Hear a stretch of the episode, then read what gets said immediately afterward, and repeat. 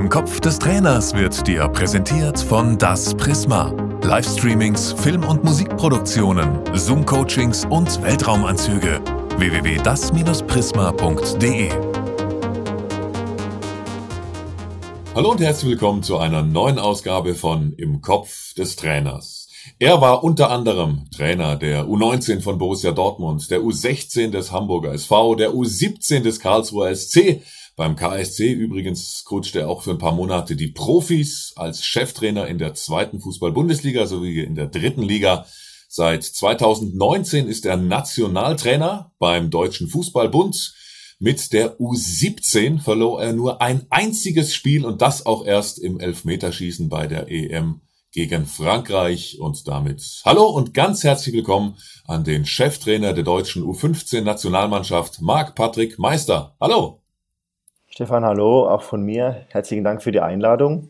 War auch bis jetzt alles korrekt. ähm, diese Litanei. Ja, und da war ja noch nicht mal alles drin, gell? Also, ähm, wir können direkt damit einsteigen, dass du natürlich auch Fußballlehrer bist und die Pro-Lizenz hast und du hast dann nochmal was Spezielles gemacht. Als erster deutscher Absolvent hast du nämlich den Masterstudiengang Fußball und Talententwicklung an der Escuela Universitaria de Real Madrid abgeschlossen. Da warst du eine ganze Saison. Mein Gott. Du sprichst ein Spanisch, äh, das äh, findet man selten. Ganz, ganz stark, ganz stark. ja, damals in der Schule mal so ein Jährchen muy bien, Spanisch muy bien, muy bien. War, war, war, auch mal drin, ja, gracias. Mhm. Also, in äh, Madrid hast du ein äh, Auslandsjahr gemacht, hast da studiert. Das war ein Programm von Real Madrid und dazu musst du uns bitte jetzt einige Details geben. Was ist da passiert? Was hast du gelernt? Was war das Spannendste?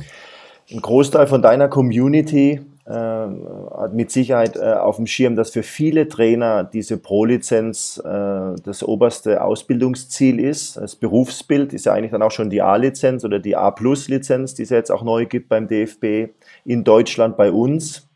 Das sind die Nachwuchsexperten, die Profitrainer dann für den Nachwuchs.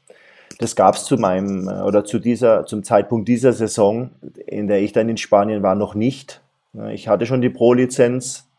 Äh, mit einem Großteil äh, geht's da oder ging es da ums 11 gegen 11, Profikosmos, Mannschaftsführung, solche Sachen. Und ich bin von Haus aus ähm, Jugendtrainer geworden mit einer großen Überzeugung und habe auch für mich klar, das sagt niemals nie, aber wahrscheinlich ist, äh, liegen da auch meine Stärken, so kurzum. Und äh, die Spanier arbeiten einfach in vielen Bereichen einen Tick anders. Ich kann das gar nicht bewerten, dass man immer gleich sagt, besser oder einfach fortschrittlicher. Sie arbeiten anders. Und über diese Saison, das war dann auch schon eine Entscheidung für mich und meine Familie, äh, konnte ich in diese Arbeitsweise und in diese Kultur des Fußballs dort einen super Einblick äh, bekommen und habe mich dann dafür entschieden, es war die Saison 2015, 2016 an diesem Institut der Europäischen Uni dort äh, diesen Masterstudiengang zu absolvieren. Im Nachgang äh, ein riesiger Schatz für mich, für meine Arbeit, ähm, ehrlicherweise bis hin zu für jedes einzelne Spielergespräch, das ich seitdem führe, weil es eben nicht darum geht, das hat mir diese Zeit dann schon auch nochmal klar vor Augen geführt und auch die Augen geöffnet, dass es nicht darum geht, äh, als Trainer dann abends vielleicht äh, auf dem Heimweg im Auto zu sitzen und zu spüren, ja, ich kenne das ganze Buch, ich habe das Spiel verstanden, ich weiß so viel über den Fußball, sondern es geht ja vielmehr darüber, Spielern Dinge zu vermitteln, dass sie Dinge lernen, noch besser, dass sie Dinge verstehen und äh, da hat für mich in Spanien schon auch ein Perspektivwandel eingesetzt, von dem ich bis heute zehre, von dem ich auch immer wieder berichte, in zahlreichen Vorträgen auch immer wieder dazu sprechen darf und ähm, hat mich auch als Trainer äh, mit Sicherheit verändert und geprägt. Warum genau führst du jetzt also bessere Einzelgespräche, was du gerade angedeutet hast, durch das Jahr in Madrid? Nicht nur durch die Zeit, also das wäre bestimmt übertrieben. Also die Lebenserfahrung, die jeder Mensch an sich sammelt, also meine Gespräche mit Spielern im Vergleich zu vor zehn Jahren sind heute auf jeden Fall, laufen die anders. Äh, schon mal allein insofern, dass die ersten Minuten äh, der Junge oder der Athlet spricht. Äh, ich stelle höchstens mal eine Frage vielleicht noch eine, ähm, aber es ist äh, immer die Zeit äh, des Spielers, also jetzt im Kontext der Ausbildung, die Zeit des Spielers. Es ist, es sind ihre Gespräche, es ist ihr Training, es ist ihre Entwicklung und entsprechend äh, will ich es immer schaffen, dass sie total mit im Boot sind, ähm, dass sie auch Teil dieses Prozesses sind. Und die Frage ist eine Möglichkeit. Und insofern habe ich mich schon verändert, während man früher dann auch einfach viel mehr erzählt hat, viel mehr hingeführt hat, viel mehr auch dem Spieler die Lösung schon so mit auf den Weg gegeben hat, dass es jetzt mein Ziel ist, dass äh, die Jungs selber drauf kommen, dass sie es selber erfahren, beziehungsweise auch selber über das eine oder andere mal bewusst äh, sich machen und drüber nachdenken. Und das ist meine Aufgabe. Meine Aufgabe ist nicht, ihnen die Lösungen zu geben und sie dann wieder loszuschicken, sondern sie dahin zu begleiten. Es hat auch viel mehr Kraft, dass sie es selber schaffen. Und da gibt es so ein paar Gesprächstechniken, das ist doch klar, die eignest du dir an, da machst du auch gute Erfahrungen damit und entsprechend, klar, äh, äh man verändert sich als Trainer wahrscheinlich im Wochenrhythmus.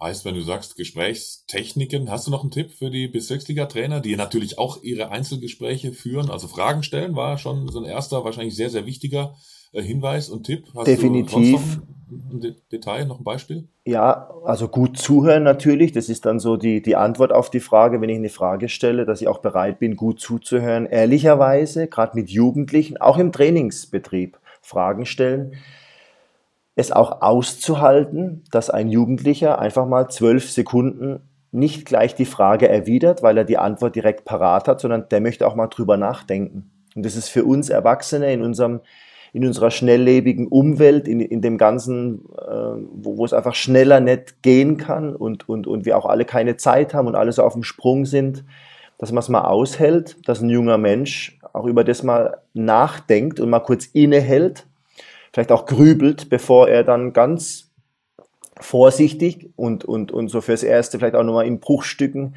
eine Antwort raushaut, mit der man dann wieder weiterarbeiten kann. Also da geht es um Geduld. Grundsätzlich ist für mich Geduld ein ganz, ganz wichtiger äh, Punkt in der Arbeit mit Jugendlichen, äh, mit Heranwachsenden, die viele Sachen noch nicht erlebt haben und, und, und, und die sich entwickeln. Ähm, äh, und, und da finde ich es schon wichtig, dass, dass man auch einschätzt, der Jugendliche kommt jetzt zu einem Gespräch, ob das informelle Gespräche sind, die man mal führt bei einem Glas Wasser oder wenn man sich verabredet. Äh, Rückmeldegespräche, die Jungs wollen Feedback, sie sind sich auch gewohnt, Feedback einzuholen. Die machen ein Training bei uns in der Nationalmannschaft, wollen danach sofort Feedback. Also so sind die mittlerweile auch, ich hätte fast gesagt, gedrillt. Also wenn man sich dann mal verabredet, ist der, ist der Jugendliche auch auf dieses Gespräch der Junge oder das Mädchen auch vorbereitet. Äh, was nehmen die? Was haben die für Ziele? Was wollen die jetzt haben für die, für die Viertelstunde äh, Vier-Augen-Gespräch? Ne? Finde ich ganz, ganz wichtig. Da erfährt man sehr viel über sein Gegenüber. Und äh, da versuche ich schon dran zu sein. Und ähm, ehrlicherweise, ein weiterer Aspekt ist äh, in den Gesprächen äh, ihr Wording. Also wie nennen Sie es? Äh, teilweise ist die Sprache eine ganz andere. Ich muss da manchmal schmunzeln, wenn das dann auch in unseren Trainer Jargon so mit übergeht. Ein Spieler muss versuchen, 90 Minuten, bei uns sind 70, 70 äh, Minuten lang immer online zu sein. Also wir würden sagen, immer am Spiel beteiligt sein, oder? Ball nah, Ball fern, aber die sind halt online. Also nimmst du dieses Wort auf, wenn es ihnen dadurch leichter fällt, sind wir ab sofort alle online, ist ja überhaupt kein Problem. Solche Dinge fließen schon mit ein. Ähm, da ist dann so ein Gespräch auch immer Win-Win, also es geht in beide Richtungen würdest du sagen, war vielleicht so für dich die überraschendste Aussage von einem Spieler mal dabei, die du vielleicht früher nicht bekommen hättest, weil du anders zugehört hättest, weil du eine andere Gesprächsführung gehabt hättest? Das ist definitiv, wenn, äh, wenn man eine gute Beziehung oder eine Verbindung zum Spieler aufgebaut hat. Äh, war jetzt auch im Mai so bei der U17 Europameisterschaft in Israel, wo ein Junge dann zu mir sagt, dass ich mal eben mal kurz äh, im Hotel einfach eine Runde spazieren gegangen unter vier Augen äh, in dem Fall, weil ich darum gebeten hatte, weil ich zwei Sachen mit ihm äh, klar haben wollte, gern mal in, in einem vertraulichen Ambiente, also sprich nur unter vier Augen, wo er dann einfach gesagt hat, okay, so habe ich es jetzt noch gar nicht gesehen, unter dem Aspekt, also auch mit einer Ehrlichkeit mir begegnet. Ich sagte, Trainer, ähm, das hatte ich jetzt so, wir haben da schon ein paar Mal drüber gesprochen, auch immer im Mannschaftskreis, aber so habe ich das jetzt noch gar nicht betrachtet. Ich glaube, ich hatte das vorher so nicht verstanden, wie das gemeint war. Das heißt, am Endeffekt für mich als Trainer an der Stelle, äh, also wenn ich da dann nicht zuhöre, ganz klares Appell, dass man in, in, in manchen Momenten vielleicht mehr kommunizieren muss, anders kommunizieren muss äh, und man gar nicht genug nachfragen kann oder auch beziehungsweise den Spielern, dem Spieler das Wort geben kann, es mit seinen Worten nochmal wiederzugeben, um sicherzustellen, dass man das gleiche oder Sender, Empfänger, dass man über die gleiche Sache gleich spricht, finde ich total wichtig. Später im Profikosmos, da hast du äh, 40, 50.000 Menschen, äh, im Stadion. Es ist laut drumherum, da ist ein ganz anderer Druck drauf, eine ganz andere Spieldynamik. Da ist diese Art der Kommunikation im Wettkampf in dem Moment ja gar nicht möglich. Das kannst du dir sehr gut vorstellen. Das habe ich auch gemerkt bei meinem, bei meinem Derby äh, VfB Stuttgart gegen KSC. Es war mein Profidebüt als Trainer. Du bist, äh, du kommst an den Athleten äh, kaum noch dran. Das ist die Wahrheit umso wichtiger und umso größer ist ja die Chance, vorher einfach Dinge ähm, ja, einfach schon so vorzubereiten, damit es diese Missverständnisse nicht gibt. Und gerade mit Jugendlichen, wo sie sich schon auch sehr stark am Trainer, ich möchte sagen am Trainerteam orientieren. Du bist auch da wirklich 24 Stunden Vorbild an der Stelle über die Dinge, die du sagst, wie du sie sagst, auch wie du dich begibst, deine Körpersprache. Hm das halte ich dann schon für wichtig, dass man versucht, Missverständnisse auszuräumen und ganz, ganz klar zu sein. Dann hast du, glaube ich, die größte Chance als Trainer, richtig pur so beim, beim Athleten anzukommen. Und wie sieht's bei einem 15-Jährigen, 16-Jährigen, 17-Jährigen, die du ja alle schon äh, sehr viele Jahre trainierst, wie sieht's da mit äh, Kritik am Nationaltrainer aus? Trauen die sich? Machen die das schon? Verlangst du das extra oder ist das äh, eher was, was der Trainer dann als Feedback an den Spieler dann äußert? Also meine Jungs, die bei uns im Lehrgang sind, haben immer die Möglichkeit, mit Lehrgangsschluss uns ein Feedback zu geben. Ähm, dazu fordere ich auf. Es wird unterschiedlich gelebt und äh, ausgeführt. Ist auch sehr typabhängig. Äh, grundsätzlich versucht man das in der Mannschaft, also dieses unmittelbar, dass der eine den anderen kritisiert, dass der eine den anderen so ein bisschen angeht. Ist ja nicht ganz die feine Klinge ne, äh, abzuschwächen äh, oder beziehungsweise zwei Sachen zu machen über das Instrument des Mannschaftsrates, wo sie dann zu vier, zu fünf sind, wo sie natürlich merken in der Gruppe, oh, uns beschäftigen aber jetzt hier alle am Tisch die gleiche Thematik. Wie können wir das dem Trainer oder dem Trainerteam jetzt ähm, vermitteln, wie können wir es ihm klar äh, zu verstehen geben, dass wir da, glaube ich, Dinge haben, die wir verbessern können, die wir optimieren wollen, weil wir Spieler das so sehen. So, ja. Ist der Mannschaftsrat, bei uns ist es jetzt ein Lehrgangsrat, weil wir noch nicht spielen, wir haben noch keine gefestigte Mannschaft, immer ein gutes Werkzeug, dass auch da diese Kritik oder die Sicht des Spielers bei dir ankommt, also macht er das zunutze als Trainer. Mhm. Ähm, oftmals ist es so, dass ich dann den, den Kapitän ehrlicherweise bestimme, den Mannschaftsrat eher dann wählen lasse, um sicherzustellen, dass auch alle Fraktionen in Anführungszeichen, äh, die du in so einer Gruppe hast, äh, hoffentlich in einer Mannschaft hast, dass sie auch abgedeckt sind, dass sie auch alle zu Wort kommen. Das finde ich wichtig. Äh, und entsprechend ähm, ist Kritik aber etwas, was ja grundsätzlich wertschätzend ist. Da geht es auch nie ins Persönliche, da geht es in der Regel ausschließlich um die Sache unsere Jungs sind sich das schon gewohnt und die fordern auch Kritik ein. Die wollen wissen, wo ist mein Potenzial, wo muss ich dran, wo muss ich besser werden, um den nächsten Schritt zu machen, wo muss ich besser werden, um dabei zu bleiben. Das sind ja Dinge, die die Jungs umtreiben. Und trotzdem ist es total wichtig, also es ist ein ganz, ganz wichtiger Punkt, den du ansprichst, dass auch die Meinung und, und, und die Perspektive deiner Mannschaft, deiner Spieler bei dir ankommen. Nicht um dann alles umzuschmeißen, nicht um dich zu verändern, aber um sie in deine Arbeit mit einfließen zu lassen. Halte ich schon für wichtig. Für den Amateurbereich, was würdest du da empfehlen? Ab wann sollte der Jugendtrainer auch, so wie du es gemacht hast, ähm, einen Mannschaftsrat installieren? Schon, auch wirklich schon im Bereich C-Jugend, U13, U14, U15 oder früher oder, oder später? Grundsätzlich die Frage für mich, warum nicht? Warum nicht? Ich glaube, mir, mir Trainer oder sagen wir mal, wenn du in einer Führungsposition bist und Menschen führst, jetzt ist es bei uns im Sport, sind es Mannschaften, äh, die will ich mündig haben.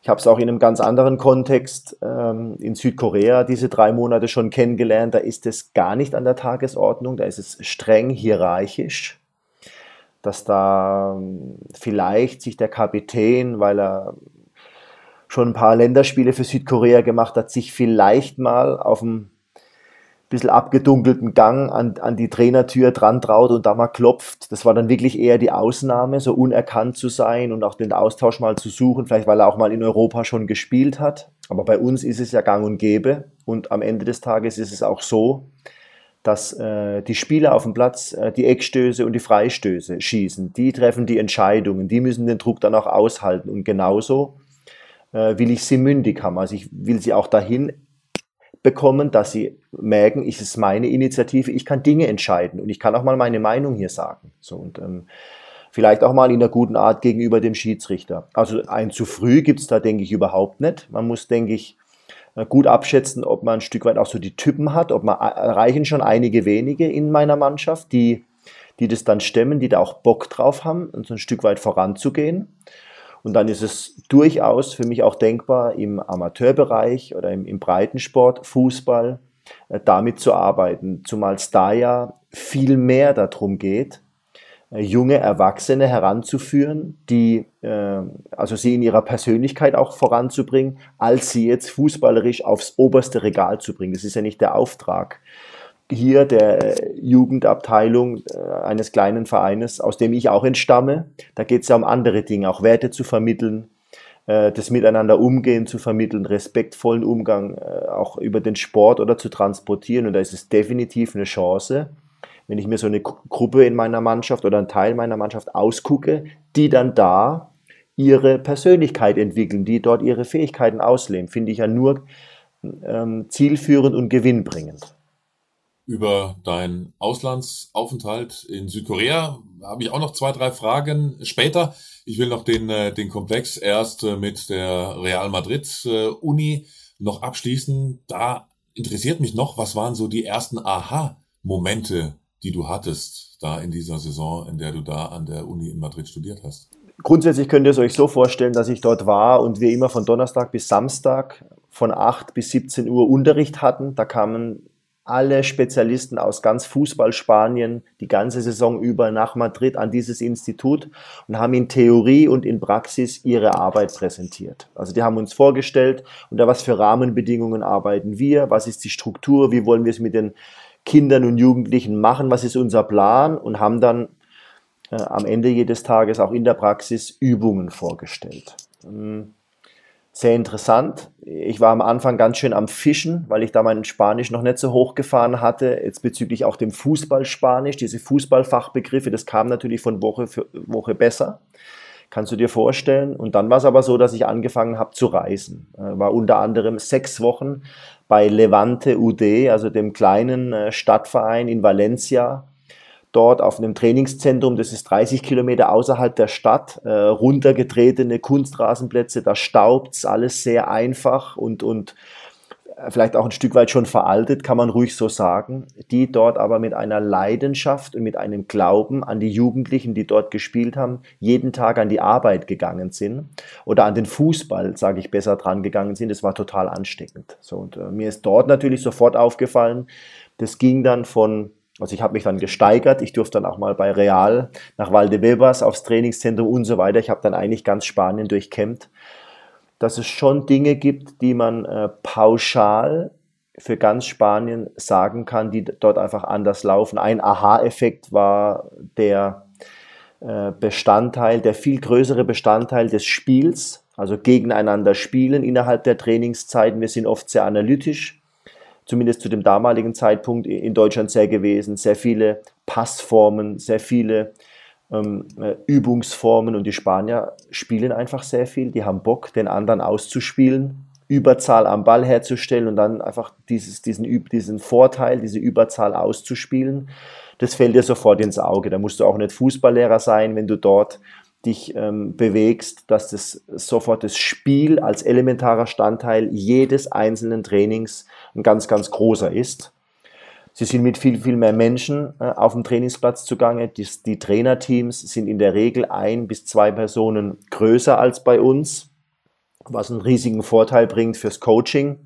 Man kann es auch alleine machen. Also ich bin dann zurückgekommen und dachte, ja, wir haben einfach weniger Trainer oder unsere Trainerteams sind von Haus aus etwas kleiner. Trotzdem kann man äh, die Inhalte, so wie sie Spanier machen, auch in der Vielzahl simultan, während die Jungs spielen, an den Mann bringen. Das geht. Aber das waren schon zwei Auffälligkeiten, dass sie über mehr Manpower, über mehr Trainer versuchen, dort ähm, enger am Spieler dran zu sein, ihn noch mehr coachen zu können, während er Dinge ausführt unter äh, Bestandteil des Spiels.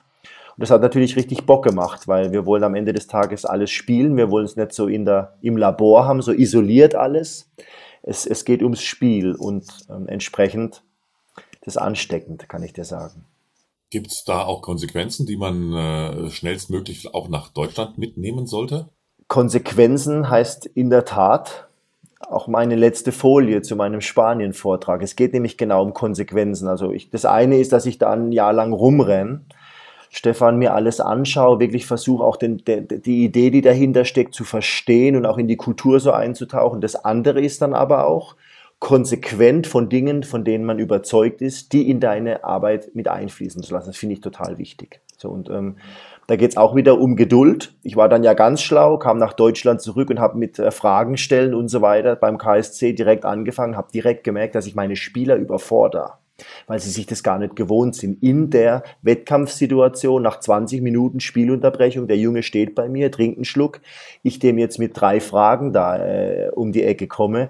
Wenn der Spieler es sich nicht gewohnt ist, äh, dann läufst du gegen die Wand. Also musst du da auch Schritt für Schritt äh, äh dran gehen und äh, ich muss aber schon sagen, dass über alle Niveaus Leistungszentren in Spanien wahrscheinlich der Punkt, der mich am meisten so ein bisschen angefixt hat, der war, dass sie mit einer großen Überzeugung für jedes einzelne Kind, für das sie sich zum Saisonstart einfach auch verschrieben hatten, dass jedes einzelne Kind, und das ist ja, denke ich, in den kleinen Vereinen hoffentlich ich auch so, also nicht jetzt im Leistungsfußball, sondern eben dann eine Stufe oder zwei drunter, dass man sagt, okay, alle Kinder, die hier in meiner Mannschaft sind, für mich als Trainer, die haben hier zu Recht auch ihren Platz. Jedes Kind wird gesehen. Jeden Trainingsabend will ich zumindest einmal in diesen 90 Minuten Kontakt haben zu jedem Kind, das bei mir auf dem Trainingsplatz ist. Und das ehrlichste Feedback ist ja, oder ehrlicherweise dann auch die Trainingsteilnahme. So, und ich muss mir als Trainer schon dann Gedanken machen, wenn ich nach acht Wochen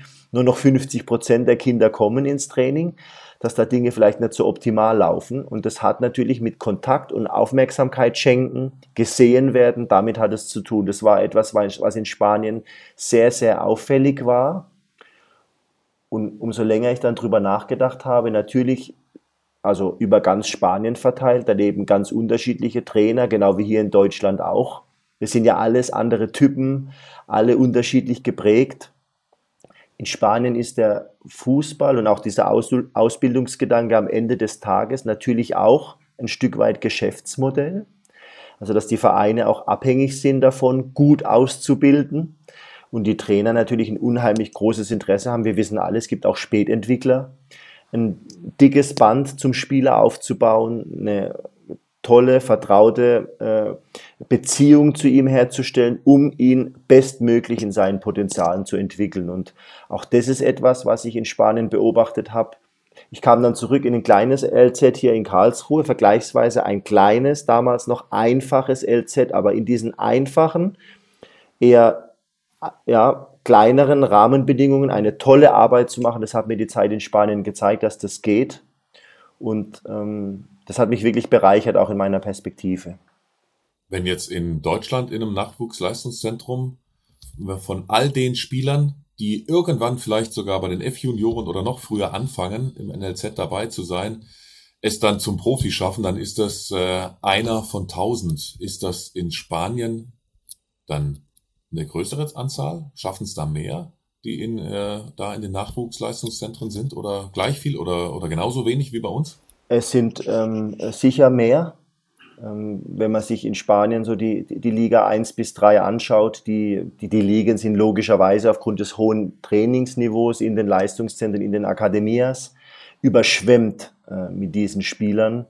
Die können da schon ihren Weg machen. Ähm, in Spanien, zu dem Zeitpunkt, wo ich war, das war 2015, in 2014, 2013 war in Deutschland hier die Situation, dass, ähm, dass Vereine angefangen haben, ihre zweite Mannschaft abzumelden.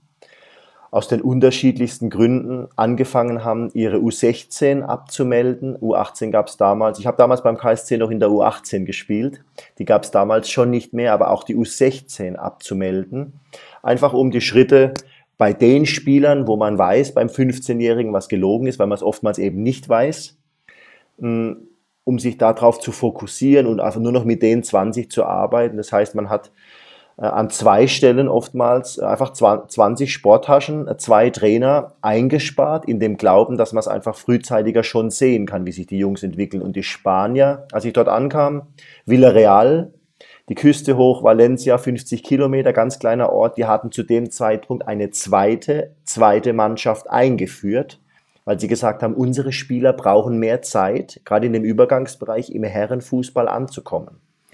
Entsprechend ist es ein ganz, ganz tolles Instrument, das sie dort einfach äh, benutzen, um die Spieler, also neben Zeit und Geduld, aber auch konsequent an deren Inhalte der Spieler weiterarbeiten zu können, ihnen die Möglichkeit zu geben, auf gutem Niveau im Herrenfußball einzusteigen. Und ich finde nach wie vor, Stefan, ich weiß nicht, wie du siehst, es ist keine Schande, wenn ein 16-, 17-jähriger junger Mann noch kein Bundesligaspiel hat. Ich setze mich trotzdem gern mit ihm hin und frühstück mit dem wir sind ja manchmal dann schon so ungeduldig und wenn der mit 17, 18, das wird dann keiner mehr. Also da, da, verlieren, dann gehen wir mal auf die nächsten, weil der wird es nicht mehr und es ist eben nicht richtig. Auch ein Spieler mit 22, mit 25 kann sich noch weiterentwickeln. Das sehen wir ja jede Woche auch in der Bundesliga. Und das war auch mit ein Merkpunkt, den ich mitgenommen habe aus Spanien, eben in, gerade in diesem Bereich des Übergangsbereichs ähm, noch viel nachhaltiger und dann auch die Arbeit selbst machen zu wollen, über eine eigene zweite oder sogar über eine zweite, zweite Mannschaft, da den, den festen Glauben dran zu haben, dass der Spieler sich entwickeln wird. Wenn du das Stichwort Valdebebas noch gegeben hast, dass du auch bei Real Madrid mal vorbeischauen durftest, hospitieren durftest. Ja, ich habe da gewohnt. Ehrlicherweise ja, habe ich da gewohnt und, und da war ja, ich habe natürlich jede Zeit äh, versucht, irgendwie wegzuklauen und bin zum Trainingszentrum hingefahren, weil es war äh, wirklich toll und ähm, da habe ich schon, äh, schon viele, viele Stunden verbracht, mit so einer extra Genehmigung eben über dieses Institut überhaupt eintreten zu dürfen. Das ist unter Ausschuss der Öffentlichkeit. Da habe ich mich schon verbuddelt und habe mir viele Sachen angeschaut. Ich habe dich unterbrochen, Entschuldigung. Nee, kein, kein Problem, weil da merkt man schon, okay, emotional hat's dich da gepackt. Das wollte ich nämlich wissen. War es emotional anders als bei, bei vielen anderen Vereinen? Du meinst jetzt dort im Trainingszentrum oder die Trainingsarbeit ja, genau, an sich? Da, ja. Damit, damit dabei zu sein bei, bei den Königlichen. Ja, also auf jeden Fall was Besonderes. Äh, das Trainingsniveau ist echt ein hohes. Die Trainer, die Arbeit der Trainer dort ist äh, wirklich toll. Ähm, etwas ein anderes Ambiente, als wir es in Deutschland kennen, weil es eben unter Ausschluss der Öffentlichkeit ist. Mittlerweile sind es viele Vereine, die dort, da ist Schranke, Sicherheitshäuschen, Schranke. Und ich war jetzt vor acht Wochen bei dem anderen großen Stadtverein in Madrid, da ist es genauso. Da ist dann 21 Uhr Trainingsschluss, überall sind die Flutlichtmasten an und der Zaun ist abgehängt, es gibt Sichtblenden, du kannst nicht drüber schauen, an einer Stelle doch, und da stehen dann wirklich 15 Haushaltsleitern und die Väter stehen oben drauf und wollen noch ein bisschen was vom Training einfach ihren Jungen sehen, weil es ist eigentlich unter Ausschluss der Öffentlichkeit. Und entsprechend ist das Trainingsambiente sehr ruhig, sehr konzentriert, sehr fokussiert. Ich hatte das damals kennengelernt. Mein erstes LZ war beim HSV, äh, Ochsenzoll, wer das kennt da draußen. Dann laufen die Mütter mit den Kinderwegen hinterm Fangzaun vorbei. Das ist überhaupt kein, da ist laut, da ist Leben. Das ist dort anders. Äh, hat Vor- und Nachteile. Äh, und entsprechend, äh, ja, ich konnte mich da schon auf meine Sachen konzentrieren. Es gibt aber auch kleinere LZs.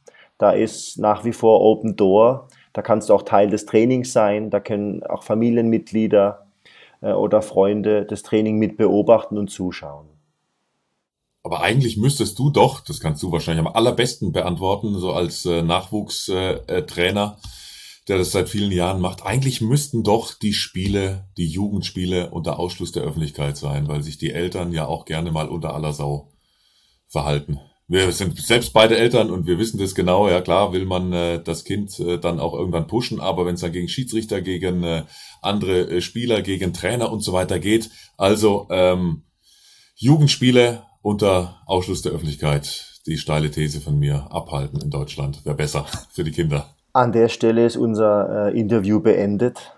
Also äh, mit der These äh, fällt bei mir nicht auf fruchtbaren Boden. Äh, definitiv so. Und es sind dann auch die, das dann, dann die Schlagzeile oder die Headline, dass mal wieder Elternteile über die Stränge geschlagen haben und dass dann die Schiedsrichter, bis hin zu, dass die Schiedsrichter angegangen werden und beleidigt werden und so weiter. Das kommt vor. Das ist auch wirklich nicht schön. Ähm, ist ehrlicherweise aber die Ausnahme. Äh, mittlerweile machen alle Leistungszentren eine ganz, ganz tolle äh, Elternarbeit. Ich nenne es mal so im Sinne der Aufklärung, im Sinne auf der einen Seite, wir brauchen euch, weil ihr seid gerade äh, bei den Butchis, also ich sage mal die 9 bis 14, 13, 14-Jährigen, die kommen ja teilweise ohne Mama, Papa gar nicht zum Trainingszentrum, da fängt es ja schon an. Äh, aber bis hin zu, dass man eben auch in der Erziehung der Kinder gemeinsame Sache macht. Also wir haben da schon auch als Jugendtrainer einen großen, eine große Verantwortung, die wir tragen, wenn man sich überlegt, dass wir ehrlicherweise an einem ganz normalen Wochentag den Jungen, teilweise auch die Mädels, den Jungen länger, also mehr Zeitstunden wach erleben als Mama und Papa. Weil die Jungs teilweise um 7 Uhr morgens in den Talentbus springen, nach kurz noch eine Stulle rein äh, äh, oder in die Schule und abends dann um 9, äh, kurz nach 9 nach Hause kommen, erschlagen vom Tag, Ganztagsschule, dann rüber zum Training, Individualtraining, Mannschaftstraining äh, und dann vielleicht noch äh, kurze, kurze Zeit für ein Abendbrot, kurz noch Austausch, wie war dein Tag, was kann ich dir für morgen noch und dann fallen die todmüde ins Bett. Also es ist schon die Wahrheit, es ist schon die Tagesordnung und da kann ich mich nicht davon freisprechen, dass ich nicht auch einen erzieherischen Auftrag habe. Das war jetzt aber nicht deine Frage. Deine Frage war, Eltern aussperren zu, zu spielen, finde ich persönlich gruselig. Weil ich finde schon, dass es was Besonderes ist, wenn äh, Jugendliche Leistungssport betreiben, mit all den Werten, die der Leistungssport auch äh, vermittelt und transportiert. Und da müssen die Familienangehörigen auch auf jeden Fall auch Teil, äh, also sind, sind, sind Teil des Ganzen, finde ich. Das gibt auch Kraft. Äh, wenn Mama und Papa, wenn äh, Großeltern dann auch meine Wettkämpfe mitbesuchen und mitzuschauen, wie ich jetzt mh, mm, äh, in Derbys reingehe oder auch gegen andere große Leistungszentren äh, Fußball spiele, mich entwickle, das macht einen ja auch stolz. Viele Jugendliche sagen auch, wenn die zum ersten Mal zu uns kommen, jetzt Kontext Nationalmannschaft, ja, ich will meine Eltern stolz machen, ich will meine Großeltern stolz machen, ich mache das auch für meine Geschwister. Ich weiß, meine kleine Schwester, die, äh, die, die tanzt, äh, da ist Papa manchmal hin und her gerissen, aber geht dann doch mit mir zum Fußball. Also auch für sie will ich das machen, dass ich erfolgreich bin und dann denke ich, ist es wichtig, dass die Familien da auch teilhaben dürfen, die sich aber wirklich, das war mein Ausgang, mein Eingangsstatement, mittlerweile gut äh, da auch bewegen, respektvollen Umgang pflegen und auch wissen, was wichtig ist. Weil sie sind auch Vorbilder für die Kinder. Und wenn die dann, wenn der Vater draußen wilde Sau macht, dann ist es für den Jungen nur schwierig, sich da auch zu orientieren und da auch ähm, sich genauso zu benehmen dann ist das eigentlich ein schöner Abschluss für die erste Folge. Und wenn du das Interview nicht abbrichst, äh, sehen wir uns nochmal zu Folge zwei dann wieder. genau. Du hast ja auch noch sehr spannende Stichwörter auch noch genannt. Zum Beispiel dein Ausflug nach Südkorea. Und da werden wir gleich dann im zweiten Teil nochmal drüber reden. Bisschen ausführlicher, weil, weil ich das schon spannend fand, wenn du sagst, dass Spieler sich da quasi in einem dunklen Gang ganz langsam der Trainerkabine annähern, um vielleicht eventuell gleich Feedback oder Kritik am, am, Coach zu äußern. Also da möchte ich unbedingt noch mehr wissen. Erstmal ganz, ganz lieben sehr Dank, gerne. dass wir dir in den Kopf des Trainers schauen durften und freue mich sehr auf Teil 2 mit dir. Danke, Marc. Danke auch. Bis später, sage ich. Danke. Tschüss. Bis dann. Ciao. Im Kopf des Trainers wurde dir präsentiert von Das Prisma. Livestreamings, Film- und Musikproduktionen, Zoom-Coachings und Weltraumanzüge. Www.das-prisma.de